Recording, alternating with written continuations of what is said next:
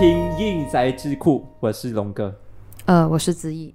啊。今天呃，我们呃要谈的课题就是，相信你们在那个主题上也有看到，我们要谈的是网红老师。然后在谈网红老师之前呢，我们要跟大家讲一下，其实今天不只有我们两个人，那今天是有三个人的。还有我们的老伙伴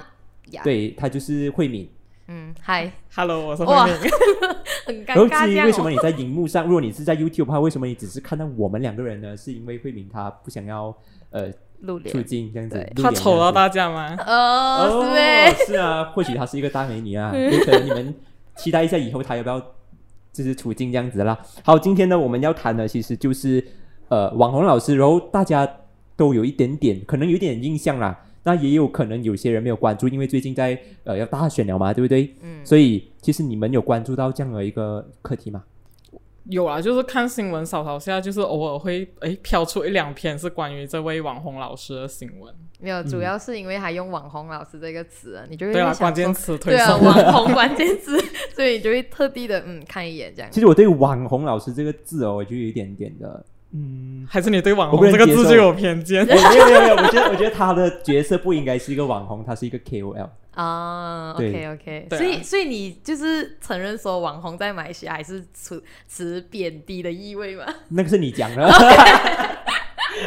好啦 o k 这个网红老师他是叫呃 Fadli Sharil，然后他是在这个呃政治舆论当中，他就有跳出来，他就讲说，其实他有在呃有跟教育部讲说很多样的一些课题，投诉很多样的课题，比如说呃书包过重啊等等的课题，然后其中一样最最呃引人注目的就是那个 mathematics 的 syllabus 太过的难，然后学生应付不来这样子，然后这件事情就有闹上去了这个呃这个教育部的那一边，然后教育部长也有回应，然后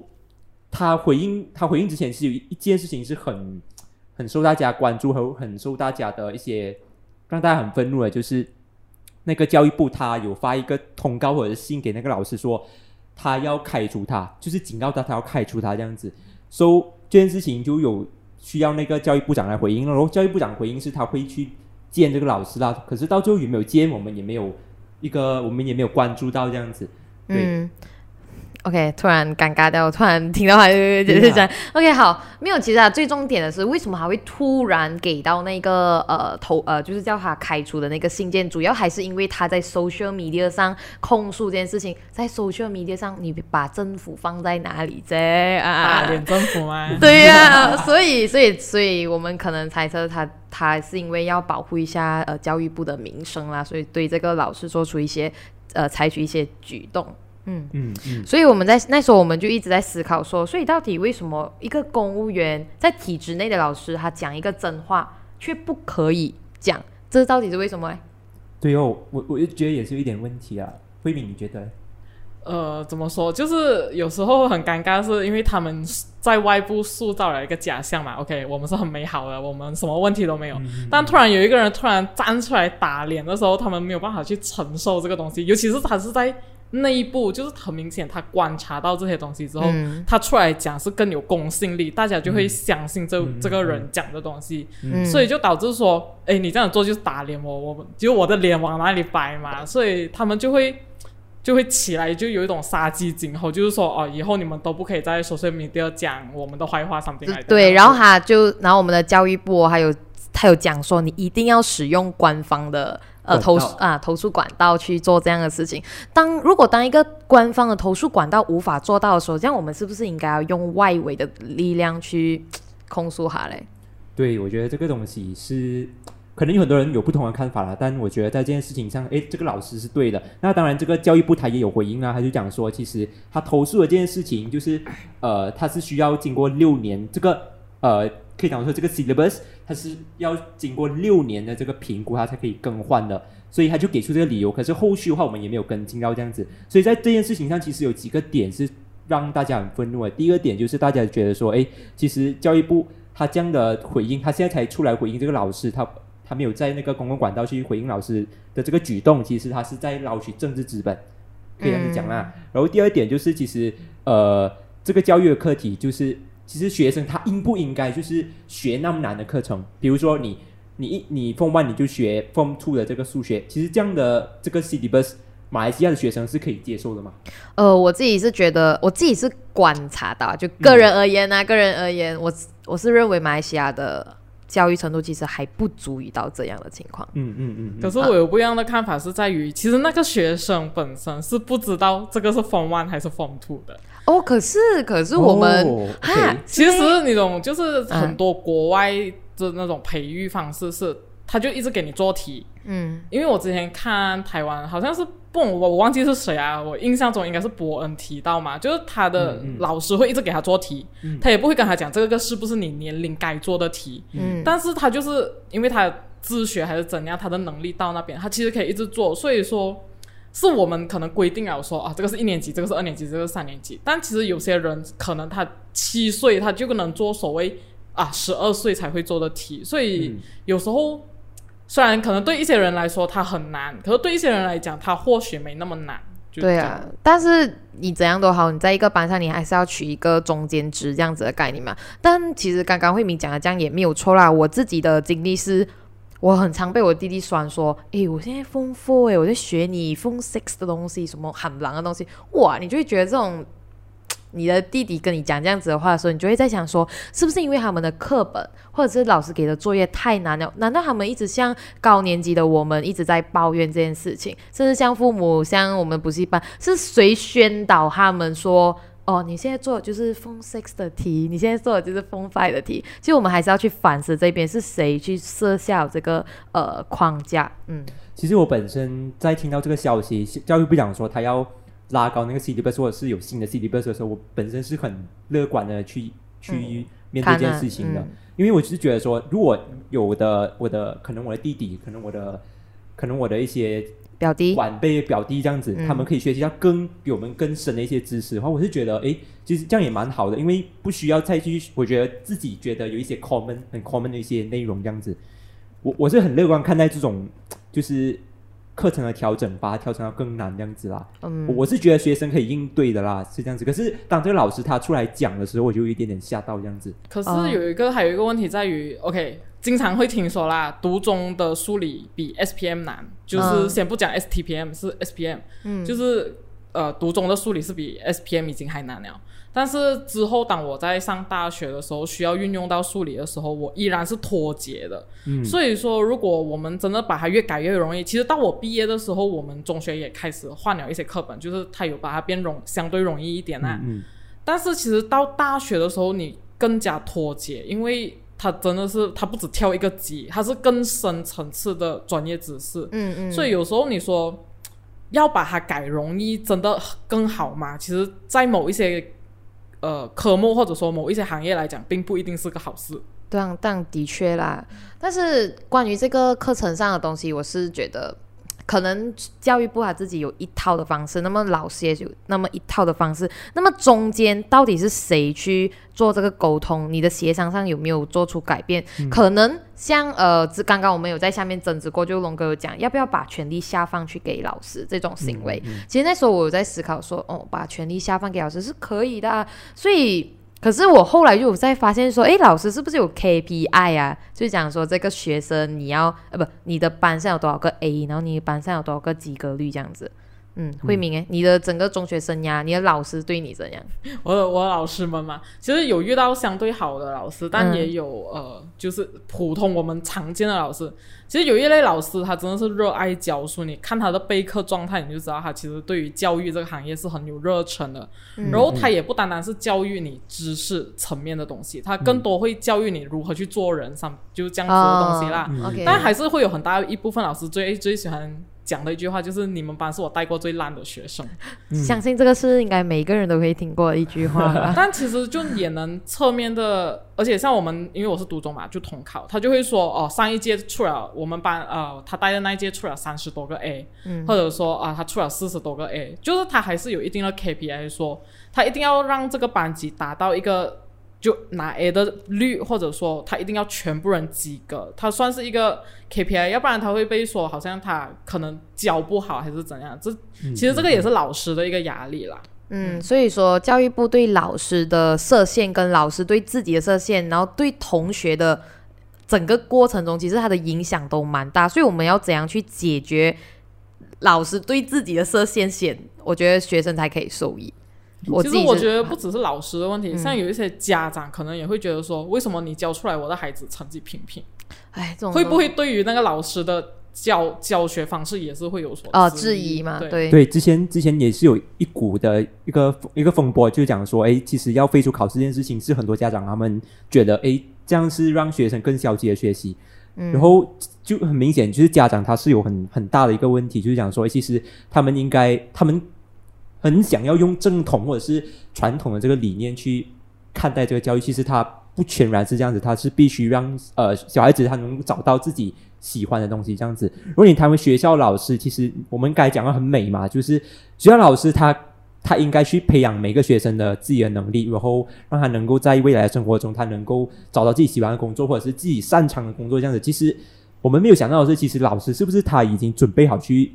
做好这教育工作？哦，OK 因为呃，本身是有在在网络上看到一个文章，就讲说，其实老师他们是还没有准备好的，尤其是你讲说老一辈的老师，你像我们现在在小学看到的都是一些四十多岁、资历比较深，资历比较深，嗯然后他们也是在传统教育下体制出来的人，他们是不是在这个呃教学过程中，他们就是有受到政府的一些呃一些可能平时一些培训，嗯，或者是更改更换一些他们的理念这样子，可能他们在以前学的 theory。在现在的这个呃教育体制下，它是不适用的。但如果他在用以前的 theory 来教现在的小孩子的话，那他已经他肯定是达不到我们想要的效果。嗯，所以在这方面上，是教育部他应该去检讨，就是说他是不是能够在现在的这个你要让学生有更新的教育嘛？那老师是不是应该有更新的一个培训呢？这个东西我觉得大家要去关注这样子哦。嗯诶，可是我老师还是会有定期去做培训这件事情，你知道吗？可是可可是讲真，我们也不是很了解，就是老师啊感觉他做了上效什么培训。果也没有很大，就是看，因为我们中学也是有那种年龄差很大的老师嘛，嗯嗯嗯就是他会很明显的会用那种所谓看又不能叫古代人上一辈的人的教育方式，因为现在的人获取知识跟获取一些资讯的管道越来越丰富，所以就会所谓的越来越叛逆，因为他可以上网搜寻，诶，老师你讲这个好像跟我看到的东西不一样，太一样。但老师就会觉得说你。在挑战我的权威，对，你在挑战我的权威，很有经验哦，你。可以他每一天挑战权威了。所以说就是，但是他确实有他的资历在那边。老一辈的老师当然会有他的一套方式，但嗯嗯是不是真的适用于所有人，真的是有差。嗯对，就这样。可是没有办法，我觉得这个是一个阵痛期来的啊、如果是讲说这个年代跟那个年代，其实当一个没有那时候是教育率还不普及的时候，跟一个教育率普及的年代，其实它肯定是有一个阵痛期需要我们去做改变的。可是我们要踏出去做改变是一个很重要的事情，所以在这一个风波上哦，我们看到，我们还是有看到教育局。有出来回应啦，虽然是在 social media 之后，所以说，其实我们公务人员哦，就是他从体制内，我自己个人认为，他从体制内无法获得这种声音，跟那个合约医生也是一样的。我无法在体制内得到什么东西，所以我就靠外面的力量进来。所以这个东西其实我觉得蛮可悲啦。嗯，嗯嗯，我觉得，我觉得，如果你谈回社会的观念的话，我觉得大家还是要要给年轻一代的一个生生活方式一些新的一些更啊更开放的空间，对对对比如说他们他们比较擅长于在社交媒体上跟人家沟通，我觉得这个是一个很新的方式，大家也不要不需要去吐槽，如果也不需要去看扁他们说，哎，他们不会沟通这样子，反而是我是觉得说可以跟他们做一个交流，或者是呃。可可能让他们觉得说，哎，其实你这个方式在我们的在我们的这个年代来说是不适合的，但我们也可以尊重你的方式，但我需要取一个平衡这样子。我觉得这个大家都是需要去交流和讨论的。讲到交流和讨论这个东西的话，其实政府它应该有和老师是一个不不是由上而下，而是双方双向沟通的一个一个东西啊这样子。可是，在教育部这个动作下，我觉得我不能接受，就是他要开除这个老师。嗯，对对啊，他采取的这个行为其实有点过激了，就在想说，你周末要采取他，他不是在讲实话而已嘛？Oh my god，我们的摩热天啊！嗯，刚刚我刚刚在想说，其实平等对话这个东西真的是太难。其实我们真的是要回归一样东西，不管你是大人、小孩、男性、女性，其实它最根本的还是要回到一个呃尊重这个东西嘛。嗯嗯就是这样子的一个框架下咯。慧敏现在要讲话欸，你讲你讲要尊 你讲要尊重哦，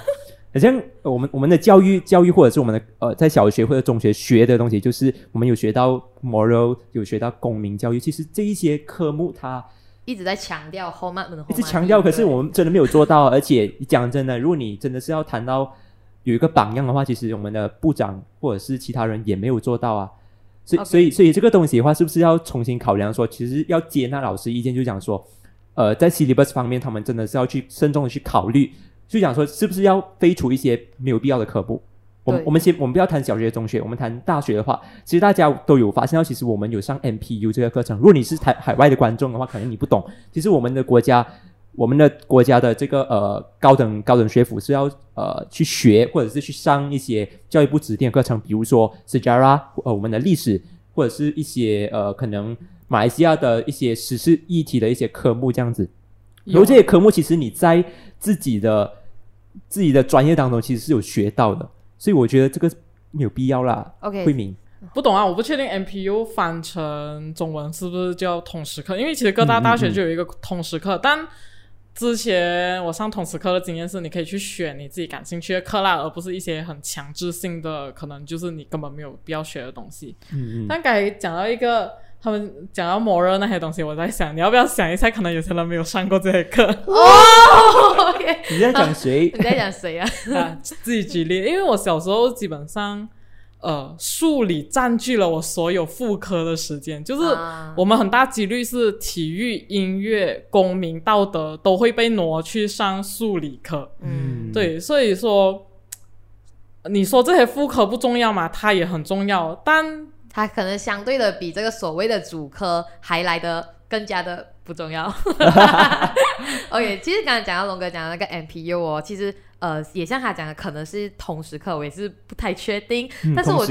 但是我觉得很像这种基本的马来文呐。如果假设我们是已经过了 SBN 水准，其实这些其实都可以被抵免掉。他反而把一些呃可以可以叫什么？必须学国语的人去学哦，那些已经过了那个关的卡的人，他还是要去学。就我们有重复的这个动作，所以导致有一些呃部分同学他们会觉得说你在浪费我的时间。所以他还是要跟着自身的一个标准能力标准对去让他觉得说，哎，他应该不应不应该去上这些课这样子。我觉得这个是很好的提议啦，但要怎样执行，我觉得呃，去教育部工作了。OK OK，对，教育部啊，现在。但确实，教育部的存在是要解决一些教育可能体制上啊，还是嗯，是的。然后还有在讲呃，然后讲到能力上去，去跟我们的那个。哎，等一下，等一下，我想一件事情。我要上通识课的时候哦，嗯，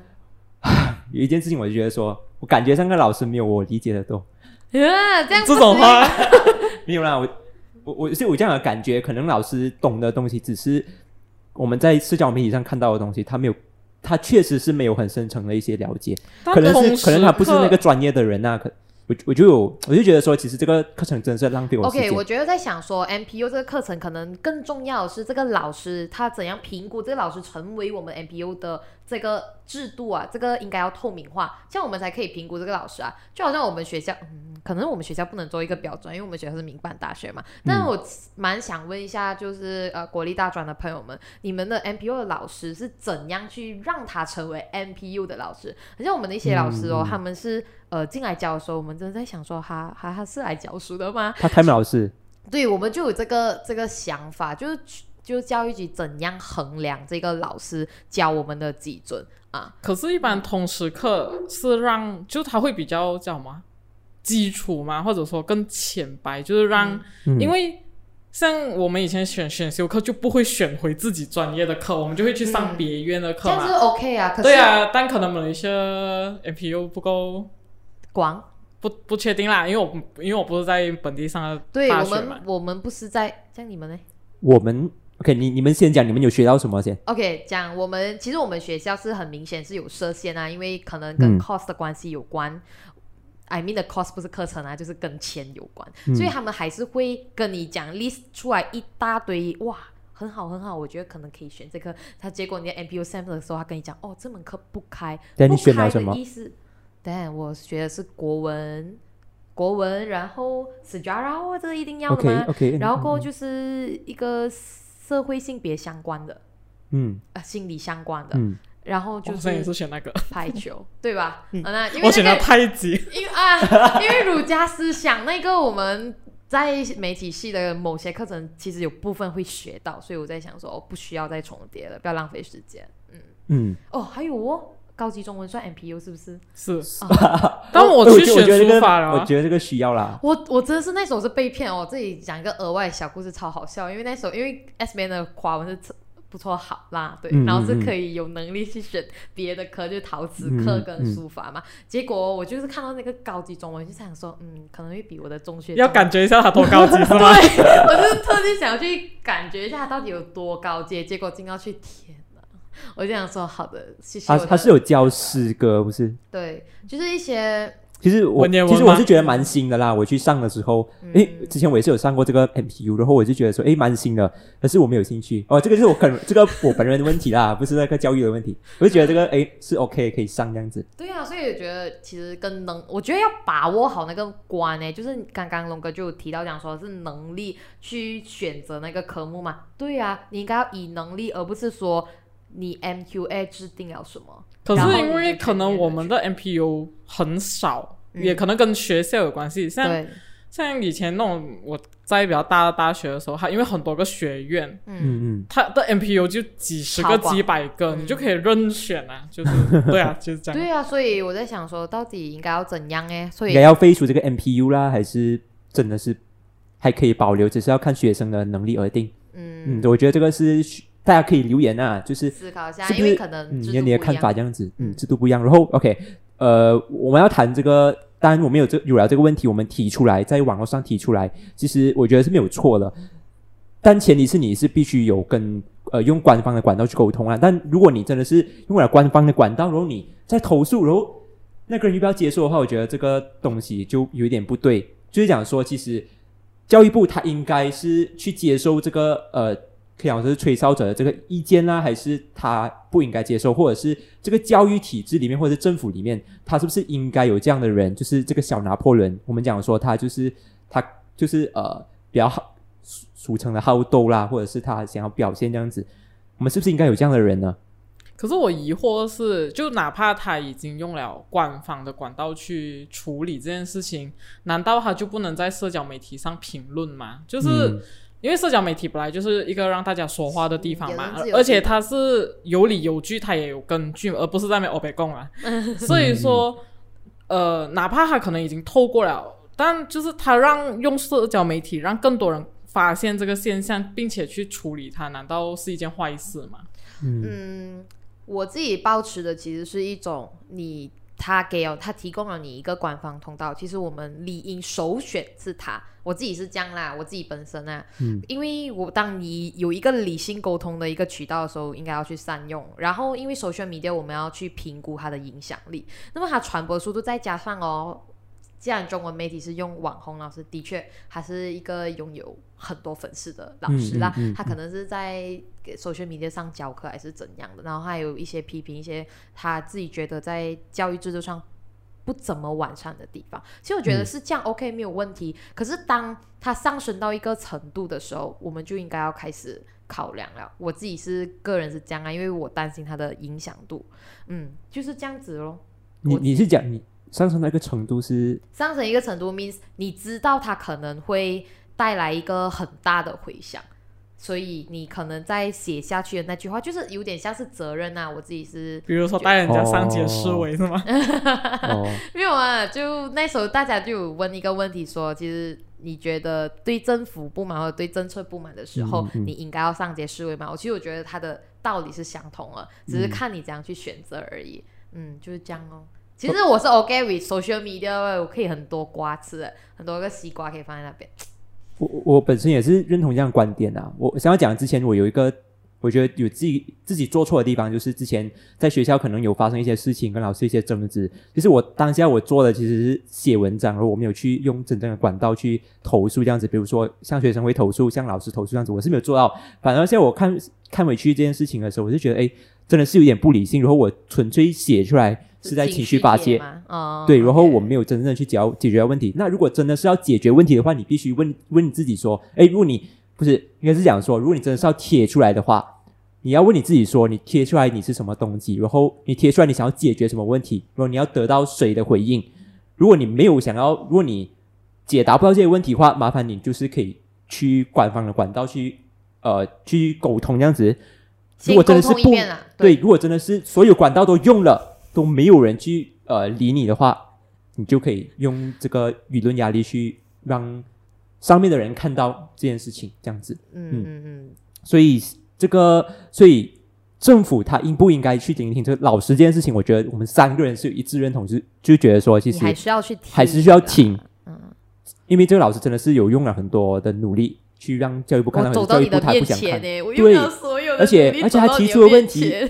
而且他提出问题也是很多年的一个问题，所以教育部一定要听哦，这样子。可是谈到这件事情的话，其实他最主要的还是会谈到谈回去教育的这个这个方面。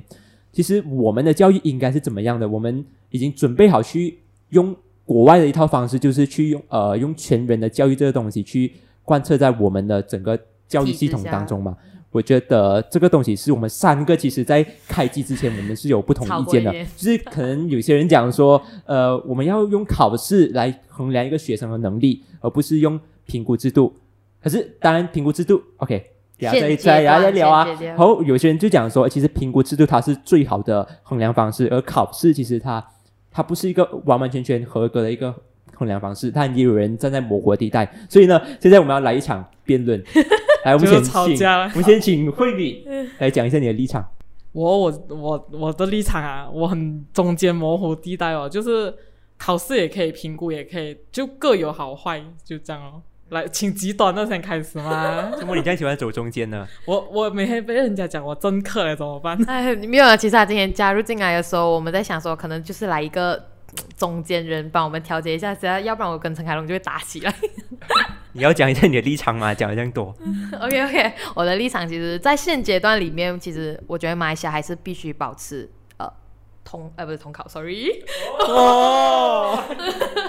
OK 是大考还是要就 UBS 啊，然后 PD 跟 SBM，其实我觉得应该要继续往下去。如果你把那些小小的考试哦，就月考这种拿掉，我觉得还好啊。但你年考，我觉得一定要，因为这是评估学生最快一个方式。你要怎样用一年的时间，呃，你要去。怎样讲？等下，sorry，你要 你要怎样用一年的时间用评估的方式？因为评估本身就带着主观价值去评估。可是如果考试大家是一致的，嗯，这是我的立场啦。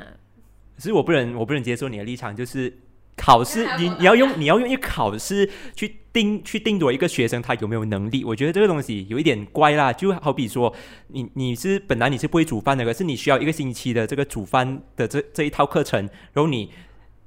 煮呃，这个课程的最后一天，你让你去考试去定夺，你说你是不是可以拿这个？你是不是很厉害煮东西？我觉得这个东西不合理啊！我觉得他是要有长时间的一个锻炼、一个训练，才能展示出这个学生他其实他是不是真的可以说呃，他是不是真的是在这方面很厉害这样子。而且还有第二点是，他能在这个过程，我觉得过程还是很重要的，而不是看结果。如果看结果的话，但这样过程我要我怎么样做都可以咯，我可以作弊啊这样子的东西。OK OK，我但是幸好你们只有一个麦，可以轮流讲，要不然会吵起来。我跟你讲，慧敏真的是在旁边超搞笑，他一直在笑我们两个。OK，其这实这是我们特地这样设置的，我们就把它换成一个麦，然后我们就不会吵架这样子，你们也不会听到太过的乱这样子啦。没有没有，现在是我要问你一个问题，要回答我先，就是你要怎样去评估你这个学生他足够的能力去去到下一个阶段？我们现在有 PBS 的制度啊，我们可以长期的去评估这个学生，他其实他在这个可能他在呃读书的领域，他是不是很强的，或者是他还有一个 PBD 的这个评估制制度，就是讲说他在课活动他是不是很强的。那如果我们可以从这两个方面去看到一个学生他很厉害，就是呃在课外活动方面的话，可能我们可以在课外活动方面。呃，让他去自由发挥，然后可能在教育上，我们可以给他一点点帮助。我觉得这个还是这个才是针对性的去让学生，呃，去知道学生的问题。OK，首先我很认同你讲这句话，但是我们现阶段就像慧敏刚刚也是有讲过嘛，我们现在老师都没有注重所谓的副科，你连副科都没有注重，你还课外活动嘞？可是可是讲真，那个副科就没有用啊，而且而且那个是怎样讲没有用先？而且我我我讲的没有用是他在他一直停留在那理论上，他没有去真正的去深教这个东西。如果你讲要深教的话，其实我们其实身教这东西还是回归到我们的父母的身上，所以你讲那个东西，我觉得有点不能成不能成立呀、哦，可是最后还是没有解决到这个问题啊！我自己是觉得，因为在因为在这整个教育体制底下，我们学生的时间还是更多的处在是在呃校园的环境里面，所以校园的环境对我们的影响很大。如果是你讲在家庭教育的话哦，其实嗯，的确它还是占一部分。可是你现在我们讨论的是一年级到呃呃 Form Five、Form Six 这样子的年龄段，我们是。差不多一整天都在学校、哎，你连复课的东西都没有解决好，课外活动没有解决好，然后你要用这个全叫什么评估制度去做一个所谓的评估。首先，你要讲保证你的老师自己的主观意识不会影响自己，不会有那种偏好啊、喜爱啊。哦，我觉得这个人很靓仔，我觉得很靓女。看看来你不能当老师。可是这个就是我们要去进步的部分啊！老师他没有这个能力的话，我们就要去培养啊！我们不能走回倒退的路线，就是我们一直用考试去评估一个学生啊，这样子学生他不会进步，你知道吗？所以，如果你真的是要迈向一个更好的未来、更理想的一个教育制度，就是全人的教育制度的话，老师也应该进步啊！那老师应该进步这块要怎么做？就是让教育部去让老师有更好的培训，让教育部能够去在呃我们的大学的这个学生的这个呃大学这个课程教育课程当中去进步，这样子，这样才是真正的去推进整个教育的一个质量的一个提升，而不是你你讲的说就是我们老师他不能做，我们就不要做咯，这样子。OK OK，你看他现在他现在一直在讲的长期目标，可是短期目标里面我们还是无法解决我要怎样衡量这个学生的能力。这样，可是你要讲讲，你要讲保证说你的这个考试这个制，你考试这个制度衡量的这个能力，它是能让一些不读书的人，他能够参与其中，他不摆烂。你们有没有考虑过两个结合的部分？OK OK OK，好，这样我们让慧敏讲一下，我们太激烈了，可以 OK。好了，就就到这里为止啊，就让慧敏总结。也没有总结啊，就其实统一考试，其实我反而不掰统一考试，我反而觉得月考会更好，因为学习本来就是一个阶段性的东西。比如说，因为统考试就统一考试啊，包括 SPM 这种，我我统称统一考试，但是它就是整年的。其实有时候很好笑的是，可能我一月学的东西，我十十月考的时候我已经忘光了，所以啊，可是你们不会觉得说你你的一个最开始那个阶段，就是你的弯弯这样子啦，它就是一个层层叠叠叠上去的东西啊。它是啊，但是就是你月考的好处在于，可能你第一阶段你就发现，其实你根本没有学好，我才能第二阶段、第三阶段哦慢慢去补强。我只有到最后才知道我基础不好，我直接拜拜哦。OK 真的真的，我觉得考试还有一个东西就是它，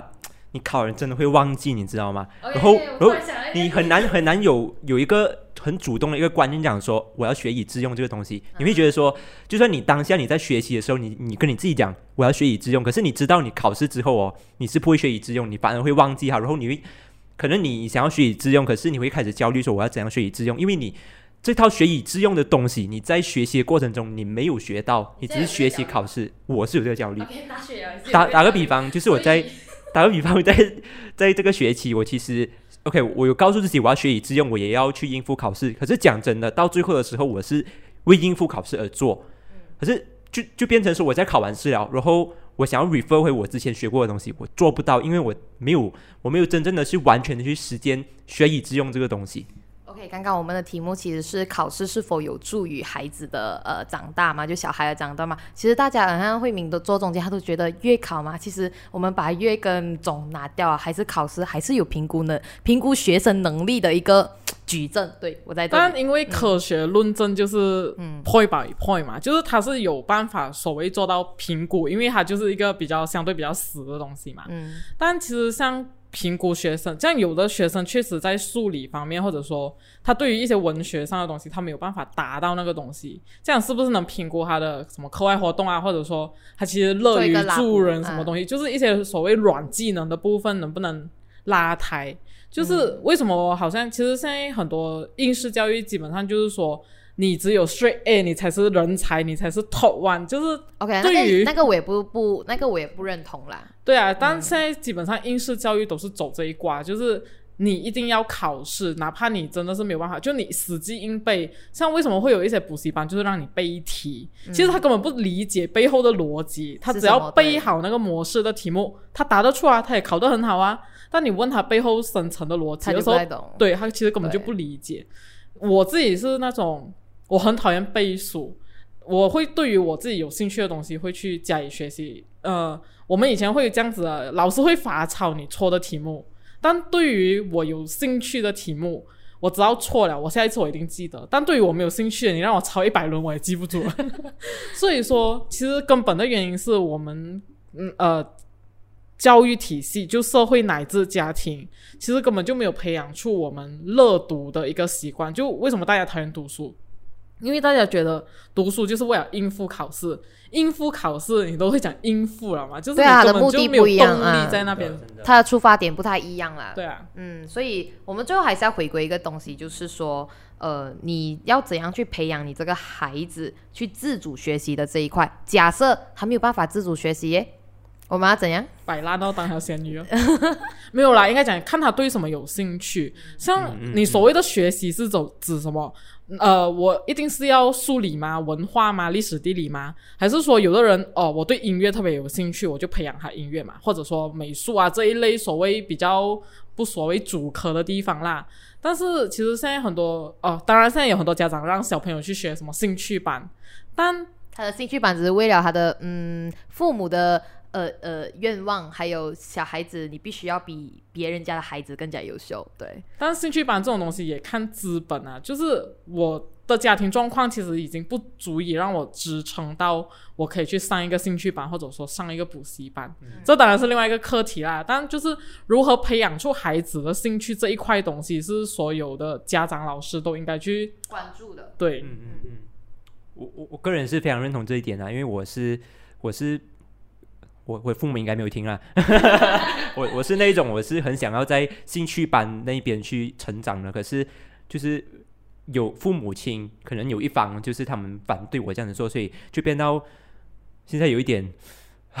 懊恼吗？就卡着卡着卡着就不是卡着，就是有一点遗憾。对，哦有会很羡慕那种会玩乐对对，器的人呢就就就算你真的是有那个毅力坚持下去，当你的家庭他不支持你的时候，你真的是会，你你真的是会停，真的。OK，我突然想要在这里感谢一下我的父母了了。呃，要讲一下感言。没有啦，其实我的父母亲啊，他们是没有特别关注我的成绩的，然后他们是想说，呃，你是真的按你自己喜欢的东西去走就好。我去我是有学音乐的，然后我自己也是有所学心算的，之前，然后我没有去比赛什么的，哇，真的是超夸张的那种。不过，不过后来我自己在想说，的确我们是要更关注一下，呃，它的全面发展这一块。可是为什么我讲是呃年考这种这个东西啊？不要讲月考啊，反正就是考试这东西。主要的，我最主要的目的还是他测试孩子的这一块。当你知道你孩子可能不是所谓的读书料的时候，你是不是可以考虑一下把他放生？然后，哎，sorry 啊，放生有点夸张，就是放养一下嘛。对放养，就是让他去尝试一下艺术类的东西。对，嗯，就这样啊。其实这个的问题在于，如教会他坚持，而不是说我一面对挫折我就逃避。就、嗯 OK，要给他一段时。对，你要有这个时长。比如说他可能考不好，他自己有那个动力想要去考好，这样你就让他去努力学习。但如果他真的是对于学习真的没有那个兴趣，他去找他有兴趣的东西。但如果他真的是永远都半途而废，这样子其实他永远都不会成功啊。对你就是要换一个方式再教，就是说，呃，你还是要以一个，你还是要坚持，或者是你自己去发，呃，发现它。很像我之前哦，其实我学过书法，但是我学三堂课，然后我就拜拜了，因为我真是不能静静坐下来。然后我还有差，然后我有学过那个画画，我画画也是上到不懂不懂忘记多半年的课，然后也是断了。我只有音乐是学呃很满，然后历史学很满，然后其他都。说个题外话，我感觉你家境很好。真的很好而且可以一直换哦。我跟你讲，我要他搬出他的违纪，我要搬出我的违纪啊。我也是学书法，我也是学了很多堂，然后有拿奖啊什么啊。OK，然后我也是有学画画，可是我也是学可能一年这样子，我就有学哦。你家境也很好。然后我也是有参加合唱团这样子，诶，也是有拿奖哦。这个对，就是这样子。不过我觉得还要回馈我们的整个问题的核心。其实老师他准备好去应对这样的一个环境嘛？我们家长准备好了嘛？那如果真的是还没有准备好的话，我觉得应该现在开始去准备。不管是政府或者是我们的社会，应该去有一个一套的一个想法，就是说我们要更开放的去接受全新的一个教育模式。我们虽然讲说它不能达到你预期的一个教育的一个一个想象、一个理念，但我觉得可以通过沟通让大家去找到一个中间的一个教育的一个呃标准，或者是教育一个一个系统这样子。我觉得这个还是理性的沟通这样子啦。他的结尾真的很好，这样没有接到，不要讲我，不要笑我哎。其实很很感慨。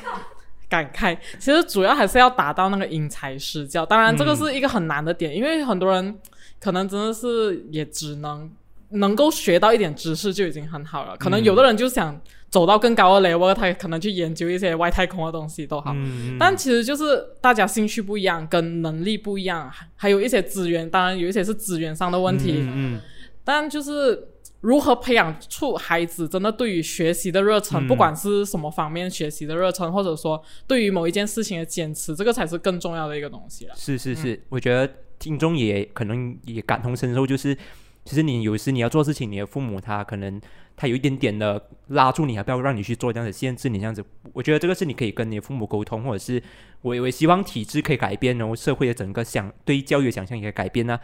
好，今天。呃，几分钟啊，四十多分钟，我觉得有点长。不过我觉得大家可能这一集会听到比较快乐一点点，在后，尤其是后半部分，我们有辩论的这个环节。如果你想要上来跟我们辩论的话，可以留言啊，没有来开玩笑的，这个是你可以留言，就是对今天的这个课题的看法。你觉得网红老师他在网络上去发表这一这一番言论，他是适合的吗？然后他讲说 mathematics 的 syllabus 应该要让他更加容易，你这一点你认同吗？欢迎在留言区底下让我们知道。哦那还有一个就是就是重新讲，啊，哦，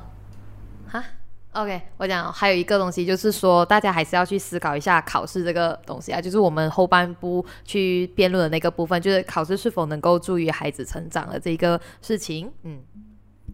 好了，今天我们的这个 podcast 就到这里。那如果你喜欢听我们的这个英才智库的 podcast 的话呢，可以到 Apple Podcast、Spotify、Google Podcast 去收听的，YouTube 也可以收听哦，YouTube 有影片哦，啊，这个辩论很好看哦。好啦，今天就到这里啦，拜拜。拜拜。